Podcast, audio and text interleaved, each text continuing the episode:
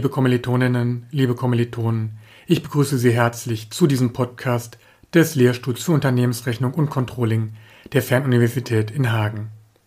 Mein Name ist Dr. Michael Holtrup und in diesem ersten Podcast möchten wir auf die Sachverhalte eingehen, die buchungsrelevant sind.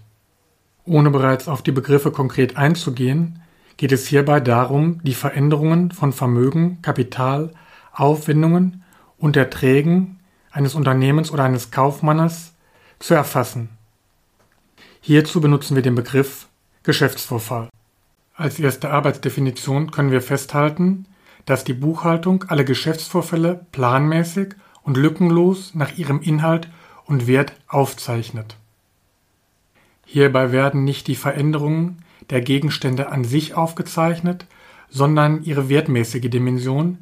Dabei geht es nicht um das Gut an sich im Sinne von Sein von Werten, sondern es geht um den Wert, den das Wirtschaftsgut hat.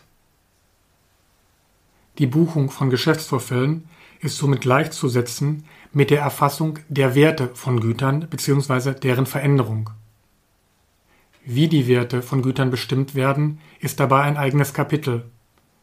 Bei manchen Gütern ist es durchaus einfach, den Wert zu bestimmen, beispielsweise wenn wir eine Ware einkaufen, indem wir die Menge mal dem Kaufpreis nehmen. Bei anderen Gütern ist es nicht so einfach. Beispielsweise, wie viel ist eine Maschine wert nach zehn Jahren, indem sie uns in der Produktion gedient hat. Die Wertbestimmung von Gütern im nicht trivialen Fall, das Beispiel der Maschine hatten wir gerade genannt, ist dabei Themengegenstand der Einheit Jahresabschluss. Für die Buchhaltung gehen wir im Folgenden davon aus, dass die Werte entweder einfach gegeben sind oder einfach zu errechnen sind. Das heißt, für die Buchung von Geschäftsvorfallen im weiteren Verlauf sind die Werte eindeutig bestimmt oder bestimmbar.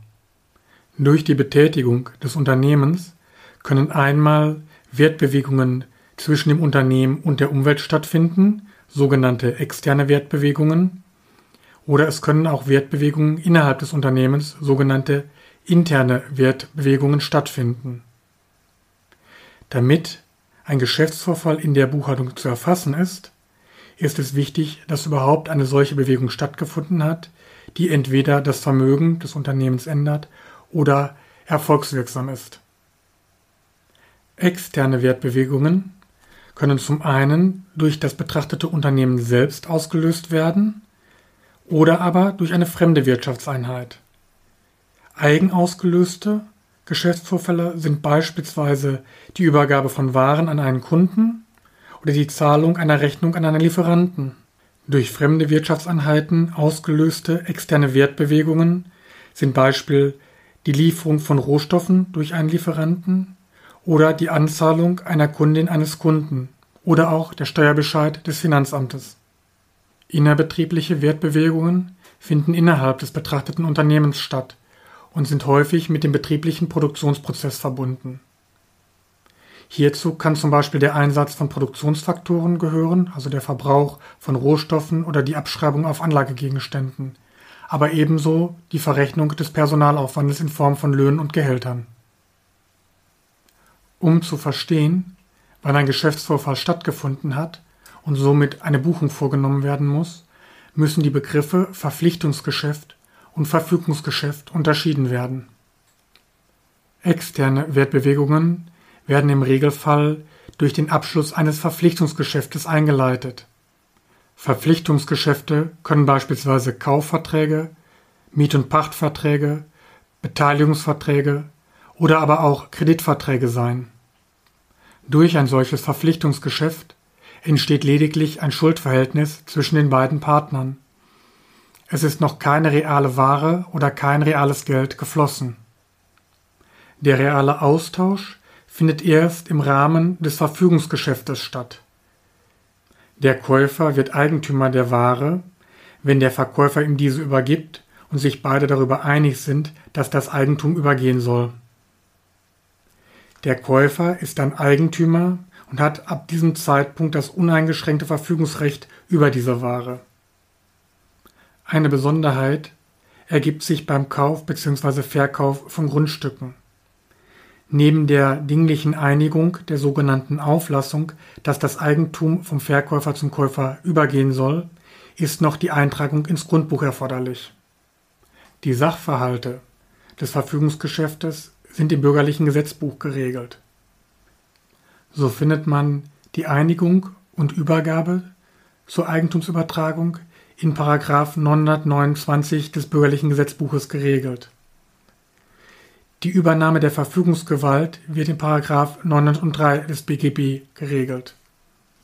Bezüglich der dinglichen Einigung und der Eintragung ins Grundbuches ist 873 BGB relevant. Hier empfiehlt es sich, diese Paragraphen einmal zu lesen. Erst durch das Verfügungsgeschäft wird die Rechtsänderung tatsächlich vollzogen. Es liegt also erst durch das Verfügungsgeschäft ein Geschäftsvorfall und damit Buchungsrelevanz vor.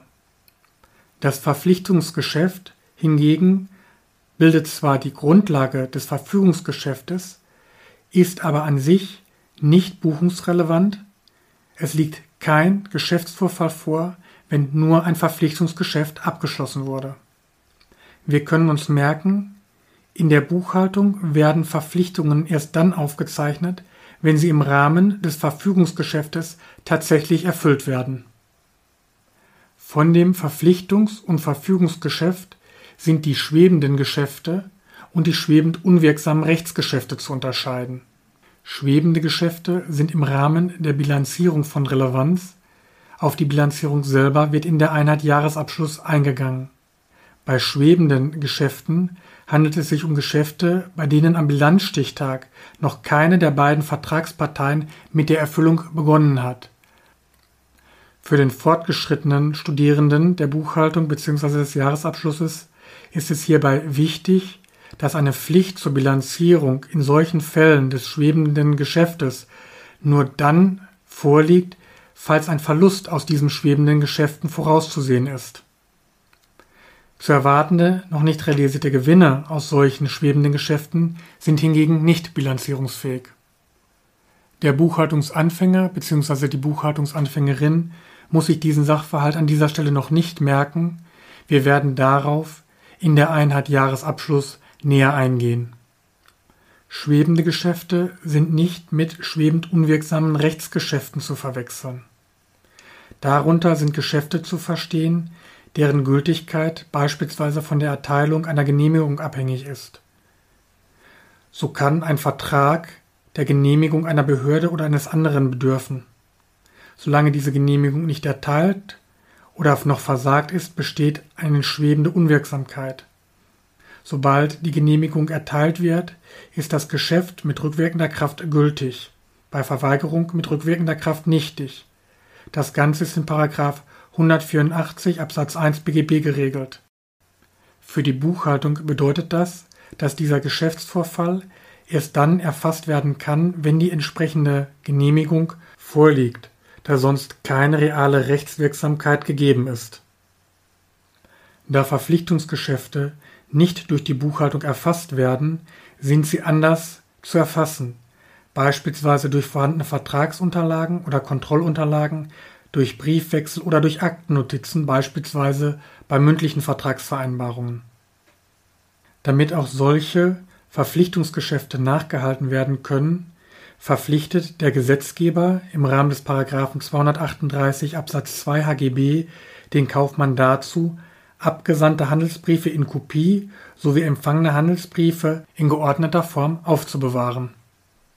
Der Sachverhalt eines Verpflichtungs- und Verfügungsgeschäftes soll anhand eines Beispieles erläutert werden. Die Handels AG schließt am 15.12.2020 mit der Erdölgesellschaft Mix einen Vertrag in dem eine Röhrenlieferung im Gesamtwert von 10 Millionen Euro zugesagt wird. Die Lieferung ist in zwei Teillieferungen zu je 5 Millionen Euro am 15.03. und am 15.05.2021 abzuwickeln. Die Zahlung durch die Erdölgesellschaft erfolgt jeweils bei der Übernahme der einzelnen Teillieferungen der Röhren. Das Verpflichtungsgeschäft besteht jetzt darin, dass die Handels AG die Röhren im Wert von 10 Millionen Euro in zwei Teillieferungen zu den genannten Daten liefern muss. Ebenso verpflichtet sich die Erdölgesellschaft zur Abnahme der Röhren sowie zur Zahlung des Kaufpreises jeweils bei der Teillieferung in Höhe von 5 Millionen Euro. Da es sich bei dem Vertragsabschluss nur um das Verpflichtungsgeschäft handelt, ist keine rechtliche Änderung von Vermögensgegenständen entstanden. Das heißt, dieses Verpflichtungsgeschäft ist von keinem der beiden Partner zu buchen. Bei der ersten Teillieferung kommt der erste Teil des Verfügungsgeschäftes zustande. Bei der Handels AG ist der Röhrenausgang zu buchen, da sie die Ware übergibt. Ebenso ist der Geldeingang zu buchen, weil die Handels AG nun das Geld erhält. Umgekehrt bei der Erdölgesellschaft. Dort ist der Röhreneingang zu buchen und der Geldausgang. Für die zweite Teillieferung wiederholt sich dieser Vorgang.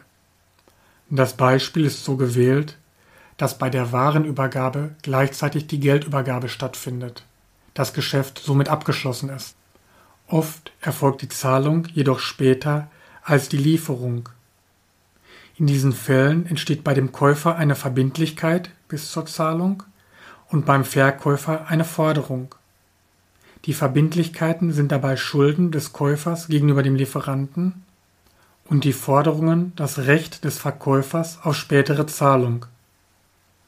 Auch wenn Warenübergabe und tatsächliche endgültige Zahlung auseinanderfallen, hat das Verfügungsgeschäft gemäß 929 BGB vollständig stattgefunden, da der Käufer Eigentümer der Ware wird und sich beide darüber einig sind, dass das Eigentum übergehen soll. Der Sachverhalt ist somit, auch wenn nicht sofort gezahlt wird, buchungsrelevant. Es gibt einige Sonderfälle für die Buchungsrelevanz, die wir an dieser Stelle beleuchten möchten.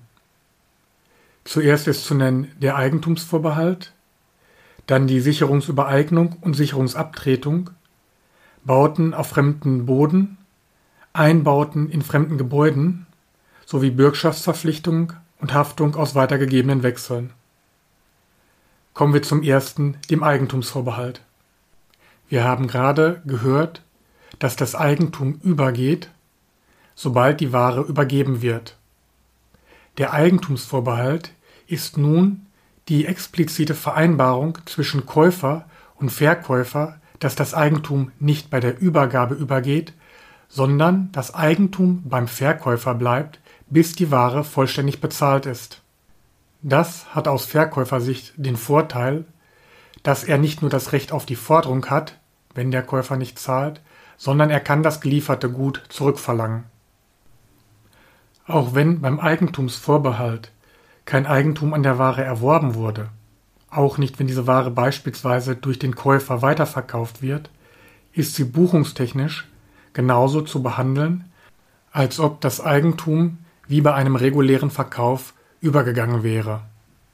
Bei Immobiliengeschäften wissen wir, dass das Eigentum erst bei der Eintragung in das Grundbuch übergeht.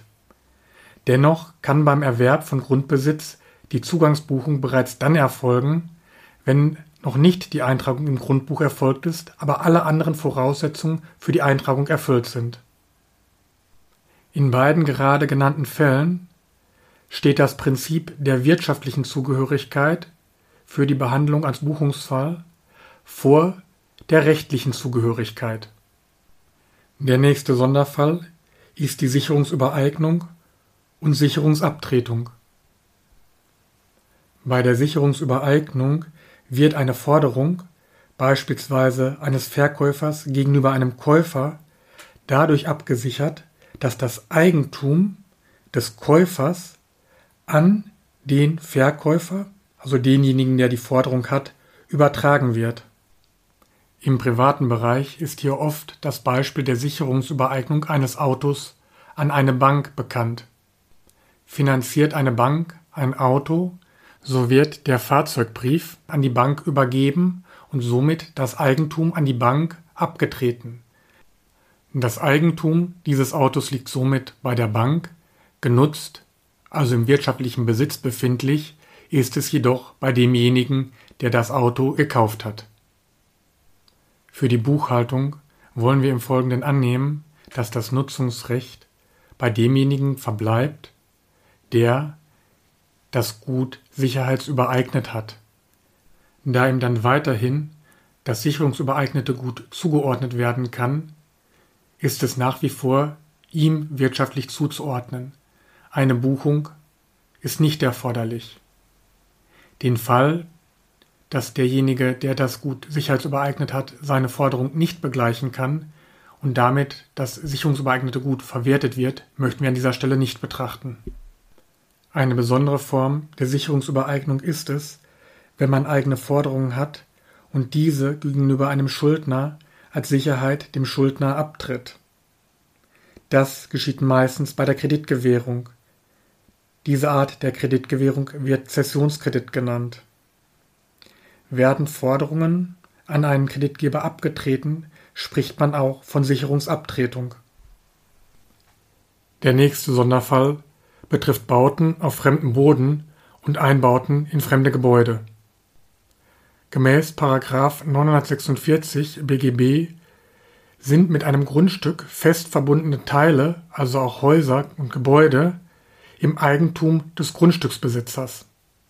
Im privaten Bereich ist dieser Sachverhalt häufig aus dem Erbbaurecht bekannt, in dem ein Grundstücksgeber für eine gewisse Zeit, meist 100 Jahre, ein Grundstück bereitstellt, eine Privatperson darauf baut, das Haus, das gebaut wird, aufgrund des Paragraphen 946 BGB Eigentum des Grundstücksgebers wird und nach 100 Jahren entsprechend auch an den Grundstücksgeber zurückfällt. Was bedeutet dieser Sachverhalt nun dafür, dass Einbauten in fremde Gebäude oder Bauten auf fremdem Boden erfolgen? Wir machen uns das Ganze wieder in einem Beispiel deutlich. Ein Unternehmen baut beispielsweise eine Aufzuganlage in einem angemieteten, langfristig angemieteten Bürogebäude ein, weil er notwendig ist. Mit Einverständnis natürlich des Vermieters. Aufgrund des Paragraphen 946 BGB fällt das Eigentum des Aufzuges an den Vermieter. Wirtschaftlich gehört der Aufzug jedoch zum Mieter, weil dieser ihn eingebaut hat und beispielsweise für seine eigenen Zwecke nutzt. Das heißt, der Einbau des Aufzuges stellt einen Geschäftsvorfall dar, der aus Sicht des Mieters in diesem Falle gebucht werden muss. Analoges gilt, wenn man ein Gebäude für eigene Zwecke auf einem fremden, angemieteten Grundstück errichtet. Das heißt, die vorgenommenen Bauten werden wie Eigentum behandelt und entsprechend gebucht. Grundsätzlich kann man in diesem Sachverhalt festhalten, dass Geschäftsvorfälle nicht aufgrund der rechtlichen Zugehörigkeit, zum Beispiel des Eigentums, sondern aufgrund der wirtschaftlichen Zugehörigkeit zu einem Unternehmen, zu einem Kaufmann erfolgen. Die Frage, wie fremdes Eigentum in der Bilanz gehandhabt und ausgewiesen wird, soll uns an dieser Stelle noch nicht interessieren. Hier wird wieder auf die Einheit Jahresabschluss verwiesen, die sich näher mit dieser Problematik beschäftigt. Es gibt zwei weitere Sachverhalte, die nicht ohne weiteres in der Buchhaltung sichtbar werden. Hierbei handelt es sich um Bürgschaftsverpflichtungen und der Haftung aus weitergegebenen Wechseln. Da Wechsel in der heutigen Zeit unüblich geworden sind, soll auf den Sachverhalt beim Wechsel nicht näher eingegangen werden. Der interessierte Studierende sei hier auf die Literatur verwiesen. Bei der Bürgschaft handelt es sich, allerdings genauso wie bei der Haftung aus weitergegebenen Wechseln, um eine sogenannte Eventualverbindlichkeit. Das heißt, man steht für die Schulden eines anderen ein und muss diese Schulden übernehmen, wenn der andere nicht zahlen kann. Auch das ist häufig aus dem privaten Bereich, aus dem Bankgeschäft bekannt, wo gegebenenfalls solvente Eltern für die Kinder eine Bürgschaft beim Hausbau übernehmen. Im unternehmerischen Bereich wird die Bürgschaft erst dann zu einem Geschäftsvorfall, wenn sie wirklich in Anspruch genommen wird, also der Bürger wirklich die Schulden desjenigen, für die er die Bürgschaft übernommen hat, übernehmen muss, weil dieser nicht zahlen kann. Abschließend sei noch erwähnt, dass es weitere Buchungen geben kann, die nicht auf Geschäftsvorfällen beruhen. Hier kann man beispielsweise Eröffnungs- oder Abschlussbuchungen nennen, auf die wir in weiteren Podcasts noch näher eingehen werden.